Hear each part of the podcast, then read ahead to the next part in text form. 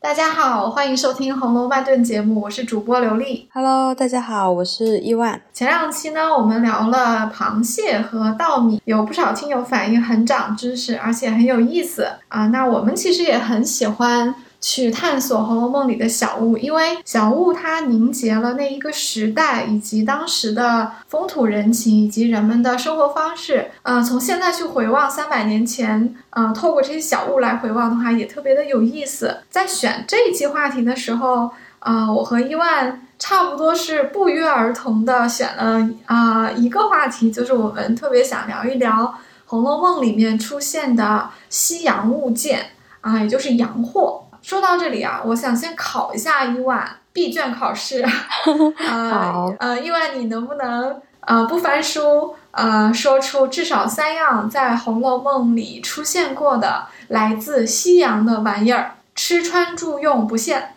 有那个什么以佛纳，就是类似于鼻烟的那种东西。当时是晴雯生病了，宝玉给晴雯闻了那个，他就闻了一下说，哇，好不爽快，然后他就打了个喷嚏嘛，然后他就觉得他的鼻通了。还有，当然就是最常见的钟表咯，他们从第一章里面就有描写钟表的一些东西。嗯啊、我印象蛮深的，就是有那个西洋船啊，那个就是一个舶来品。当时紫娟骗宝玉说他们要回娘家去了，就是要回家里面去了。然后宝玉卧室里面有一个西洋船的一个描写，这个伊芙娜，我我之前打字的时候还发现，好像输入法里还有这个词，所以我有一点点好奇，是不是这个这个药真的啊、呃是一个比较常见的一个英文的发音啊、然后沿用到了现在，《红楼梦》应该是写在啊、明元呃清朝的，所以离现在已经有三百多年了。但是好处是在清朝的中后期呢，资本主义萌芽在中国已经尤其是东南沿海也已经出现了，所以啊、在贾府里面出现一些洋货是不稀奇的，因为毕竟贾府也是一个贵族嘛，所以他们应该是比普通的老百姓更先一步去用到这些东西的啊、你刚刚提的这些确实都是洋货的典型代表。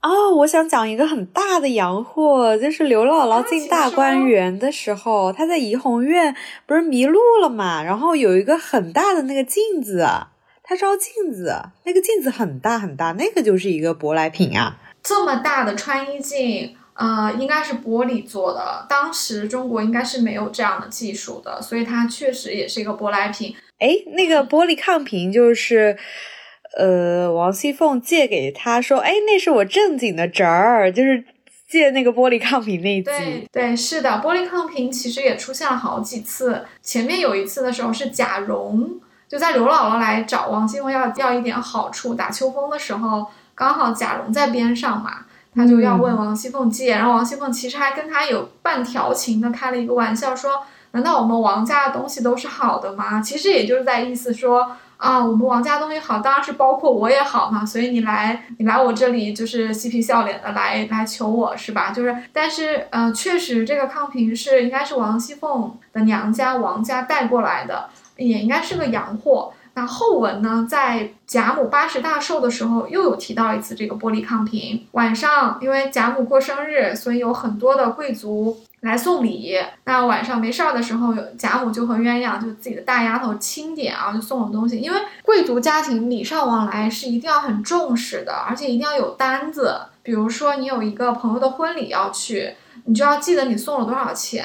那别人呢，可能他也会记得他收了你多少钱，因为下一次回礼的时候，他只能多不能少嘛。所以这个就是是一个基本的礼仪。那贾母就跟鸳鸯去啊、清点这个礼物的时候，他就问说收了多少东西，然后鸳鸯就说哦，抗品有多少家，其实挺多的。各种材质的屏风啊，就有很多家，但是他有跟贾母讲说有两个特别好，一个呢是真缂丝的，一面是这个满床户，另一面是百寿图，这种老人家肯定很喜欢，对不对？还有一个呢是粤海将军，呃乌将军家送来的一个玻璃抗瓶。鸳鸯还说了一句话，他说这两个还罢了，大家意思就是这两个最好，因为也罢了，在《红楼梦》里的意思其实就是很好的意思，并不是像我们现在说的还行，其实是很好啊。贾母听完就说：“你把这两家给我好生收着，我要送人的。”就说明这个玻璃抗瓶确实在当时是一个很贵的一个礼物。呃，穿衣镜和这个玻璃抗瓶，它其实本质上都是玻璃制品嘛。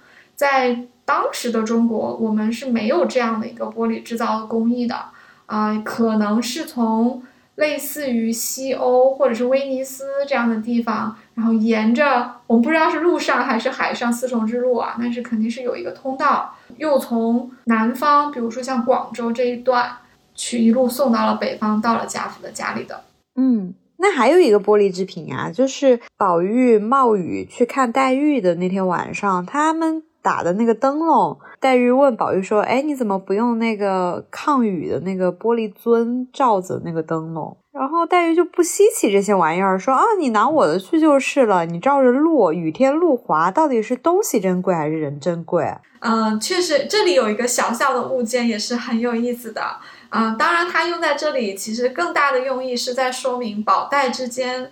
他们把对方放在最重的位置嘛，因为你看绣球灯可能真的是比较名贵的，因为它是玻璃做的，就是个进口货，那也不是什么人都有的。那但是宝玉和黛玉是各有一个灯的，就可见这两个人就在贾府的地位也比较高嘛，就好东西都会给他们。因为下雨，宝玉来看黛玉，他提着一个普通的灯笼，还让一个婆子就是搀着他一起来，因为地上很滑。然后他回去的时候，黛玉就说：“你那个灯看不见。”他说：“那个你为什么没有用这个玻璃的这个灯笼？”宝玉就说：“怕跌了。”就像你刚刚讲的，但是黛玉确实是不以为然。一方面，黛玉对物质的东西确实不太看重；另一方面，她更看重宝玉嘛，所以她就把自己的拿下来了。他说：“就给他说你拿我的这个去。”他说：“跌了东西值钱，跌了人值钱。”你看，就好简单的两句话，对不对？但是这种中间的深意全部都出来了。黛玉这个时候化身为一个唠唠叨叨的一个，就有点像是我们的妈妈或者是姐姐一样，就是那种会会说你说哎怎么又不加衣服？就黛玉这句话就是你看，这这灯值几个钱啊？这人不能跌了呀！你看就就很可爱的一个小儿女的一个儿女情长的一个故事。但是出现在中间的一个关键词确实就是这个玻璃灯。嗯。那我们刚刚不是有提到那个伊芙娜吗？然后我说是晴雯生病的时候，宝玉给晴雯纹的那个。那天晚上刚好是晴雯要缝那个雀金球，那个也是一个舶来品吧？因为不是说很稀奇，然后有什么好多个孔雀的羽毛组成的，也没有别的人有那个缝制的工艺，也就只有晴雯可以，所以晴雯就缝了一个晚上。不过要稍微纠正一下，她生病是在缝雀金球之前。晴雯其实病了好几次的，但是你没有记错，晴雯确实是先病了之后，然后黛玉呃宝玉因为很关心她，就是给她请大夫啊，然后还要看她这个药好不好啊，然后又去给她用阳药，这是在前面。因为有一天呢，晴雯就比较顽皮，她和麝月两个人。因为麝月其实是出去小姐了，书中写的比较隐晦。麝月说：“我出去去去就来，其实就是小姐的意思。”晴雯跟麝月因为也都是同龄人，就他们俩比较爱开玩笑，晴雯就要去吓他，结果吓唬他一趟，他自己可能没有加好衣服就出去，就感冒了，就头疼，就是有擤鼻涕、鼻塞。宝玉就就啊，因为他见多识广，他就想起来说有那个洋烟。就给他拿了一盒这个洋烟出来，洋烟也是用玻璃盒子装，所以这个玻璃制品又出现了一次。但是打开这个盒子呢，里面是有一个西洋珐琅黄发赤身女子，两肋有内肉翅。那你看这全部都是在说它是一个舶来品啊，因为玻璃就是舶来品，西洋就已经点名了是舶来品，珐琅黄发赤身女子还有肉翅，对吧？黄发赤身就典型的就是一个西方人了。然后又有肉翅，它其实是个小天使的形象，因为其实天使还是婴儿的形状，就至于为什么是一个女性又有一个肉翅，我们不得而知。有可能是维纳斯的诞生的那幅图，有可能，有可能它是一个嫁接，也有可能呢，就是略做了一点情趣化的处理吧。反正，呃，至少它的西方的元素已经够明显了，所以它是个洋货。然后就拿出来给晴，呃，用指甲挑一点给晴雯绣一下，然后他突然就想打喷嚏。然后打好几个喷嚏，用细纸擦掉之后，就会觉得舒服很多。其实我看到这个洋烟的时候啊，我的第一反应是它一定不是烟，它而是盐。哎，我一开始以为是鼻烟壶，你知道吗？因为那个时代不是很流行搜集鼻烟壶吗？可能我们可以有一点不一样的探讨啊。我不知道它是不是鼻烟，但是鼻烟壶确实做一个小玩意儿也是很常见的。这个玻璃盒子里面又有一个珐琅的小天使，装鼻烟也正常。但是给这个晴雯嗅，然后打喷嚏呢，是不是一定是烟呢？也有可能。但是我提出另外一个可能性，就中世纪一直到近代，如果你看比较多的呃，尤其是法国啊、英国的文学的话，你会发现那个年代女子啊，因为要穿束身衣。就是穿那个金鱼骨的束身衣，然后他就勒得特别紧，经常喘不过气来。文学作品里面又特别爱描写这种娇贵的贵族小姐，感动也好，惊吓也好，还是怎么样，就经常要晕倒。就本来氧气又不够用哈，就再加上强烈的情绪刺激，就要晕倒。但在当时啊，女生晕倒是被被认为是一个。呃，优雅之举，这个时候就有绅士们就有救他们的机会了嘛，就有一个骑士救美人的机会了。所以这个时候往往要拿来的是什么呢？是叫嗅盐，是嗅就是用鼻子去闻的那个嗅，盐就是盐分的盐。嗅盐呢，应该是加了一些芳香物质，可能也有一些药用的一种盐，就是把这个物质进到盐里面去，给他们闻一下，就会产生强烈的刺激。你把这个盐放到他们的鼻子下面，让他醒来。就秀妍这个这个形象啊，这个物品在在中世纪到近代的西方文学作品里面，真的是每屡次出现，就是 居家必备，居家必备。就呃，尤其是贵族小姐手上会拿一个小手包嘛，那个手包里就装不了什么大的东西，她也不需要装很多大的东西，因为都有女仆打点，里面一定会有的就是秀妍。就是方便自己晕的，不是真，也不知道是真晕假晕啊。就是有的时候假晕也是有必要的，这样可以让你心仪的男子救自己一把。所以我就在想啊，这个呃，这个洋烟呢，有可能是你说的这个烟，也有可能是跟嗅盐一样的，就有那么一点点药用的一种东西。但是就是它的原理是一样的啦，我们都明白，就是它可能是通过刺激了一下你的啊，你的嗅觉。猛烈的让你吸进去特别多的氧气，这样呢你就一下通了，人就会比较痛快。其实晴雯经过这段阳烟啊，他还没完全好，他后面呢又用了一个吸氧的东西，啊，这个吸氧的东西是去问王熙凤拿的，嗯，就可见这个大观园里的洋货啊，就是还是挺普及的。这次问王熙凤拿的是一个膏药。就是你说的那个伊芙娜啊？哦，那是我记差了，我一直记成了它是一样东西，我就以为那个鼻烟壶叫伊芙娜，不是膏药叫伊芙娜，对，洋烟就是洋烟，嗯，确实他们就是发生在同一章里面，可能记在一起是有可能，因为他们的用途也差不多嘛。但是膏药呢，不是绣的，膏药是贴的，要贴在太阳穴上。晴雯一直没有完全好，宝玉就说那索性。再用一个养药治吧，就让这个呃丫鬟去找王熙凤说，月把那个嫂子的那个就是凤姐姐平时贴的这个膏药伊芙娜拿一些过来，因为是膏药嘛，所以要呃把它烤化了，就是在火上烤一下，让那个药化掉，这样比较容易贴上去，然后挥发到你的这个呃皮肤里面去。晴雯就贴了一个这个东西，然后麝月他们还跟他打趣说，哎，贴上到。俊俏了很多，因为晴雯本来就长得很好看嘛，就贴了一个膏药，就是又又有有点有点小小的趣味，就是很顽皮，生病了又楚楚可怜，所以大家就说啊，贴上去倒还挺好看的。啊，麝月就说说那个莲二奶奶贴惯了，倒不大显。他的意思就是，呃，莲二奶奶因为她操持家务比较忙，比较劳累嘛，所以她可能经常头疼，她就经常贴，因为贴惯了，大家。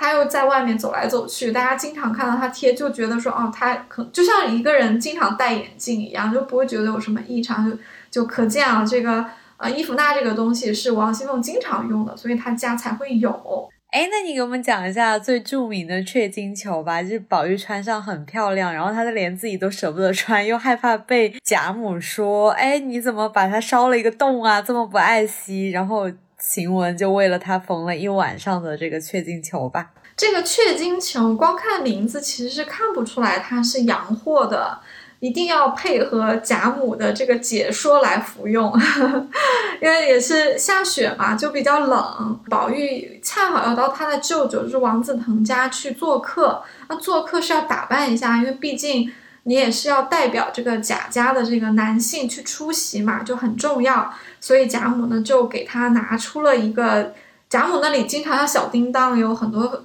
压箱底的好货啊，他不是一次就给别人的，他总是。今天给一个，明天给一个，看哪个孙辈可爱就会给他一个，而且有些东西也不重复，他也没法每个人都给嘛。所以他那天就拿出了一个雀金球来给宝玉，让他穿着去啊见客人。啊，贾母说这个东西啊是俄罗斯国拿孔雀毛捏了线织的，一定要强调是俄罗斯国。但是说起来也很有意思啊，就是我们知道俄罗斯其实很北边。所以按理说，俄罗斯国应该是不产孔雀的。那为什么这个雀金球是俄罗斯国拿孔雀毛粘线织的呢？我猜可能有几个原因啊。第一是俄罗斯国特别冷，所以保暖的衣服就很发达，他们有各种各样材料做的这种大衣类的东西。因为毕竟也是个大帝国嘛，所以呢，也有一些国外的这种纺织的纺织品，像孔雀毛可能也是一个进口货。那孔雀毛因为非常的漂亮，单用它来做衣服呢，好看是好看，可能各方面的性能又不够理想，所以是拿这个孔雀毛跟线做了一个混纺，织了这么一个雀金球。还有一件很类似的衣服是给了宝琴，就贾母压箱底的好货啊，就给了这两个特别疼的人。给宝琴那件叫拂叶球，都带一个球字啊，那件呢也是非常非常的难得，但是到了史湘云嘴里啊，就。就说的特别接地气，说哎，就是野鸭子头上的毛啦，不要小看这个野鸭子头上的毛哦，因为这一个鸭子的头上的毛也没有多少嘛，所以这个雀金球和拂叶球都是很名贵的。那宝玉拿着这件衣服确实也很好看哦，去做客就不小心烟头烫了一下，就烧了一个小小的洞，他也很怕被贾母说得去修补，结果正如你所说，没有人会去补这个东西，拿出去找经常给贾家做。织品的这些绣娘，她们也不敢接这个活儿，你修不好，到时候给你缝坏了，对吧？人家不敢揽呀。最后还是晴雯连夜永补雀金球，给宝玉给他补好了。哦，对，很多人都怪宝玉，说是宝玉间接害死了晴雯，说如果不补这个雀金球的话，说不定晴雯就不会死。你怎么看？我觉得有点言过其实了。晴雯的悲剧是从超检大观园以及有一些婆子们对她怀恨在心，去王夫人那里煽风点火，告发她，把她赶出去，加剧了她的病情。其实她，嗯，补雀金球这个病呢，虽然也是当时一下子比较猛，但是如果晴雯一直可以留在大观园的话，她是可以养好的。我始终觉得晴雯永补雀金球这场戏啊。是晴雯的一个高光时刻，就一定非得这么写？难道不是晴雯思善才是她的高光时刻吗？啊，我我不太同意。嗯，晴雯思善是她的，可能是一个重要的事件，但绝对不是她的高光时刻。因为思扇子反映的恰恰不是晴雯的美德，是她的那些缺点，是晴雯那些骄纵、又争宠、有一点点小性子，然后又不是特别的。体贴别人的一些呃一些地方，晴雯其实是有很多瑕疵的一个女孩，虽然她非常的美好啊，她的直率，她也是很漂亮的一个女子，然后她也对她对跟她好的人是很讲义气啊，但晴雯确实有很多瑕疵，这个我们以后再讲。补球不是，补球是她的高光时刻，为什么？只有在这里我们可以看得出来，晴雯是可以为了她心中看得起、她愿意为之忠诚的人，可以拼到什么程度的。晴雯对宝玉，你看，晴雯在宝玉的房里面，其实有点懒的，像麝月啊这些啊袭人，都偶尔会说他，说他有一点点就是不愿意干什么活，就比较懒。因为做的都是细活，所以他才可以留那么长的指甲。如果没有这一次补球的话，才整整部小说里面晴雯的形象就没有什么了不起的地方，他他的人格就失去了他正面的这个有力的一笔。但是恰恰因为他平时虽然是很散漫，可是你用得着他的时候，他是很敢为你挺身而出的。晴雯就是连夜我也要给你补好，因为你明天还要再去。这个寿宴是好几天的，而且这件事情我揽下了，我就要尽我所有的能力给你做到底。所以晴雯是补了一夜，很难补，它要一点点的界限。这个界限这个技巧，很多人不会，连怡红院其他的人，像包括袭人在都不会，只有晴雯会。但是界限是很费时的，而且他们没有这个完全一样的线，是用一种金线去仿制的，所以就要更加的花功夫，才能让别人看不出来。所以晴雯就补得很慢。所以晴雯补完之后，自己就躺倒，她说我再也不能了，因为本来晴雯身体也没好嘛。这个反而是晴雯一个高光时刻。我相信晴雯有这个，就是她性格里美好的一面。他之前那些骄纵啊，那些东西是他的瑕疵，这些瑕疵不是本质问题，是可以变好的。就好像，嗯，我们也会说林黛玉在前几十回有时候讲话很不好听嘛，这就是瑕疵。但是这个不是一个致命的，也不是他本性的问题，因为林黛玉不是一个坏孩子，她她心中没有恶，所以当宝钗跟她点醒之后，你看，哎，黛玉是不是举一反三，一下子就懂了？晴雯是一样的情况，晴雯人不坏，但晴雯有很多缺点，她就不像林黛玉运气这么好了，她没有遇到一个像宝钗一样的一个大姐姐给她点醒，晴袭人是不会去点醒晴雯的，因为。袭人和晴雯有竞争关系，所以晴雯一直到后面都没有机会改她那些毛病。老实说，如果晴雯改了这些毛病，她低调一点，就是待人接物、做事说话，对下人、对丫鬟、对老婆子，如果变得更有情商的话，她不会被赶出去的。要知道，晴雯是拿了一手好牌被他打坏了的。晴雯长那么好看，是不是这个针线活又好？贾母为什么把她给宝玉？是想等到你一定的年纪，把她给宝玉做妾的。她的起点多好啊！但是，她好多事情没有处理好。在晴雯的悲剧结悲剧命运，也就他生命结束之前，还是给我们上演了一场这个晴雯补秋的这么一个很悲壮，没有可能悲壮有点过了哈，就是还是一个非常的大写的。一个这么一个喜剧其实还是很有光彩的。嗯，呃，可以再聊一些其他的洋货啊，因为品种还蛮多的。然后我整理了一下，我发现其实基本上吃喝穿用都有。那我们刚刚有已经讲过这个药哈，我们也讲过这个手表和嗯玻璃抗瓶。那其实我们可以聊一聊吃的东西啊啊，四十五回里面。宝钗给黛玉送燕窝的时候，顺便送给她的一包结粉梅片雪花羊糖，就乍看也不会觉得是个洋货，但是“洋”字出卖了它，它就是一个洋糖，雪花糖。对，我们根据字面去揣测一下，它是一个什么东西啊？呃，结粉梅片雪花洋糖，我会觉得它是一个有糖霜的，因为有结粉嘛，有粉，可能是表面沾了一个白色的糖霜，梅片。啊，又雪花又洋糖，可能是话梅味的，然后外面沾了白色糖霜的一种爽口糖啊，可能是比较润喉的。再考虑到它的场景，就显得很可爱了。因为这一天本来宝钗是要给黛玉送燕窝的，因为他们两个不是冰释前嫌嘛。然后宝钗也很关心黛玉，像一个大姐姐说：“哎呀，你你看你病的这个样子，不老不小的，赶紧根治一下吧，这也不是个事儿啊。呃，每天用燕窝熬一下粥。”喝一段时间就好了，以后吃五谷就可以养人了。然后黛玉就说：“哎，不想给他们添麻烦，就是家里上上下下的，对吧？就老太太、太太和凤姐姐三个人就不说，别人肯定嫌我又多事儿。那宝钗就：啊，这个不难，他说只怕我们家还有，我给你拿一些过来。我一点都不觉得宝钗是虚伪，她可能就真的就是跟林黛玉好，所以她送了她一大包燕窝。那老婆子给她送一大包上等燕窝。”首先，这个上等啊，就体现了这个宝钗的对林黛玉的好啊。你看，人给人送东西送的是好的，然后还搭售了一包这个结粉梅片雪花羊汤，这个就很可爱了。你想想看，是不是这种就是在关系特别好的闺蜜之间才会发生的事情？那《红楼梦》里的洋货除了吃呢，其实还有喝的东西啊。我不知道你有没有留意过，宝玉平时喝的东西里面有一个叫玫瑰露。啊，没有留意。我觉得他喝的东西都还蛮金贵的，什么去年捐的雨水呀，就是这种东西。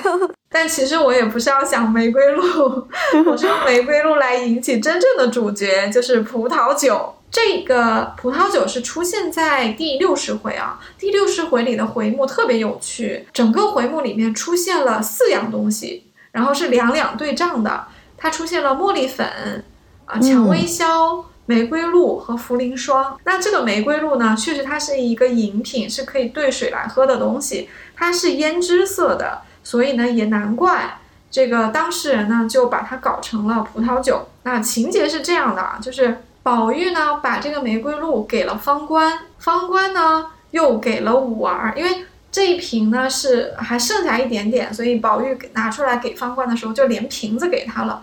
那方官呢，就连瓶子也给了五儿，五儿以为是宝玉常喝的西洋葡萄酒。今天这个瓶子里装的，它确实是玫瑰露，它不是葡萄酒。但是五儿会误会这是葡萄酒，就说明宝玉平常是常喝这个葡萄酒，所以他才有这个误会。因为两个颜色都是胭脂色嘛，确实也很容易混淆。那我在一开始说紫娟骗宝玉说他们要回呃苏州去了，就是要回林家去了，宝玉就吓得生病了嘛。他屋里有一个装饰用的西洋船，那个时候我一开始以为那个是。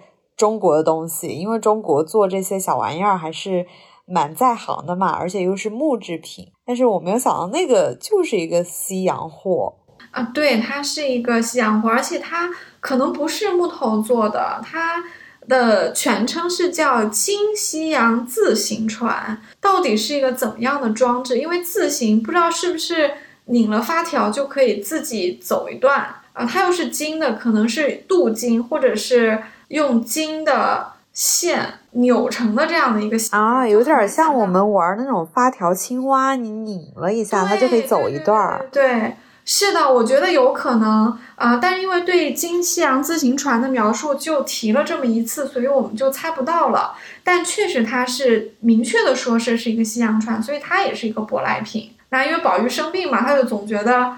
他可能就借这个机会装疯卖傻，他就看到架子上有这个船，就说这不是船吗？林黛玉是呃长在扬州的苏州人，所以他来到贾府是坐船来的，他就借这个机会说，那有船了，肯定是要接他们回去了。西洋船又在中间起了一个促进他们两个人感情发酵的作用。我觉得紫娟肯定吓得要死，说以后再也不要骗他了。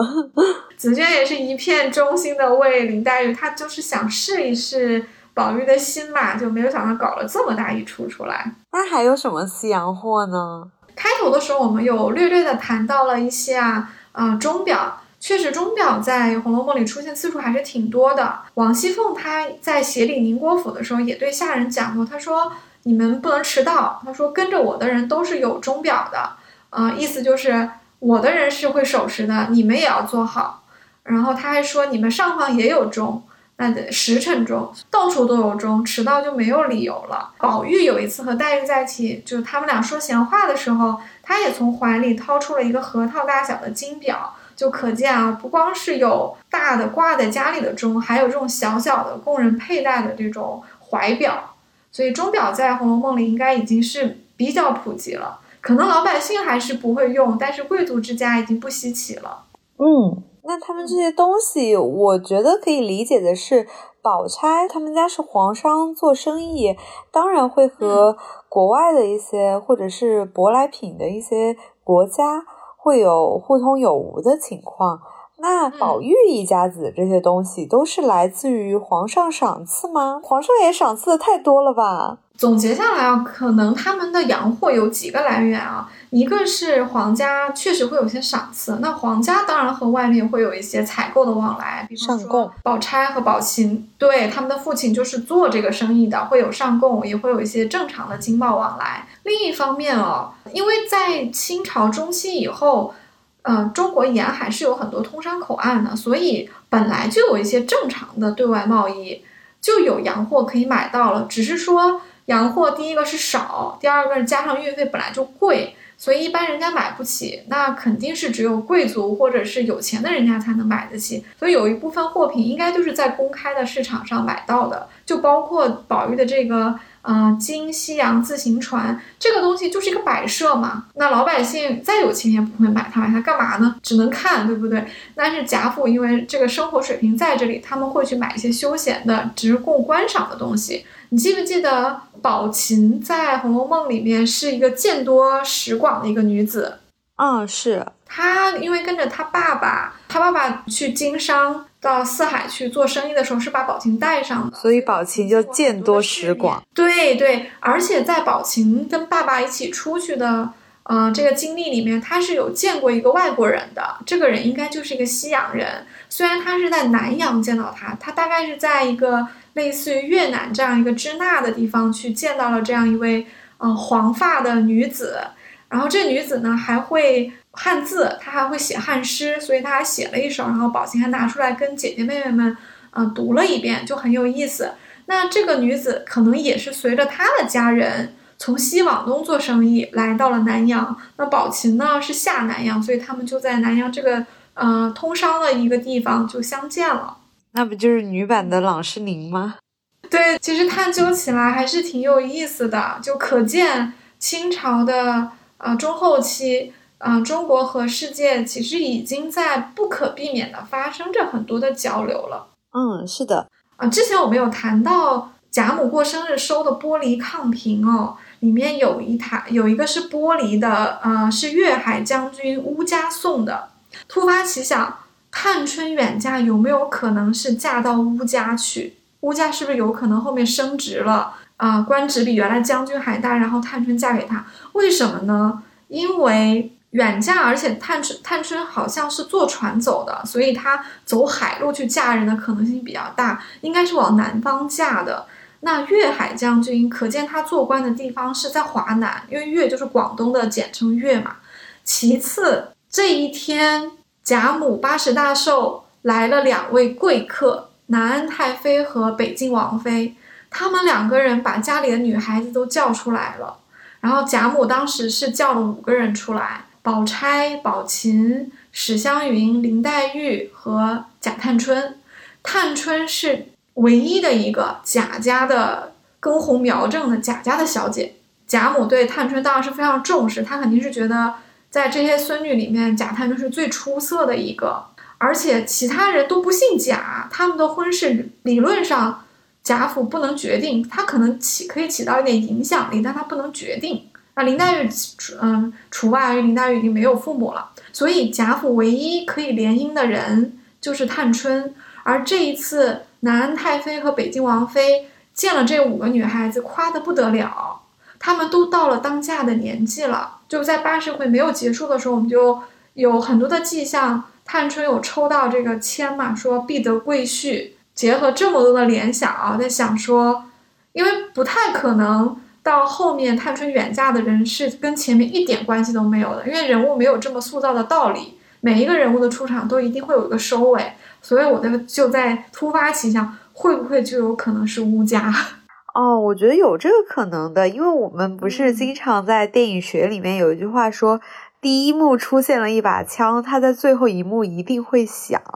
那你这个抗瓶在这一幕出现了，那它肯定会在后面有一幕会出现的，就跟红腰带是一个道理。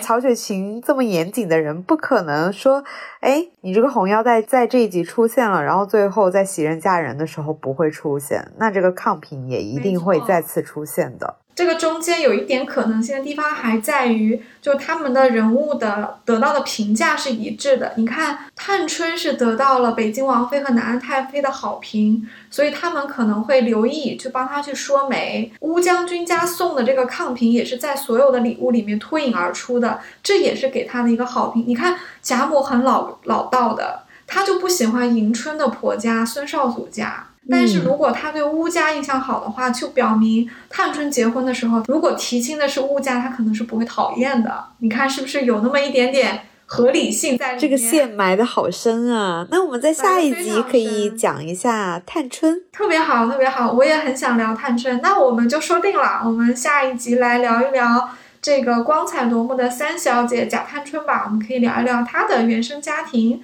以及她的人格的养成。那我们今天关于洋货就聊到这里，那我们下次再见吧。那如果听众朋友们有回忆起自己小时候用过的洋货，可以给我们留言，让我们鉴赏一下那个到底是不是洋货，或者是是不是我们小时候没有出现过的洋货？你是不是来自于富贵人家？好，那就这样吧。嗯，拜拜，下期再见，拜拜。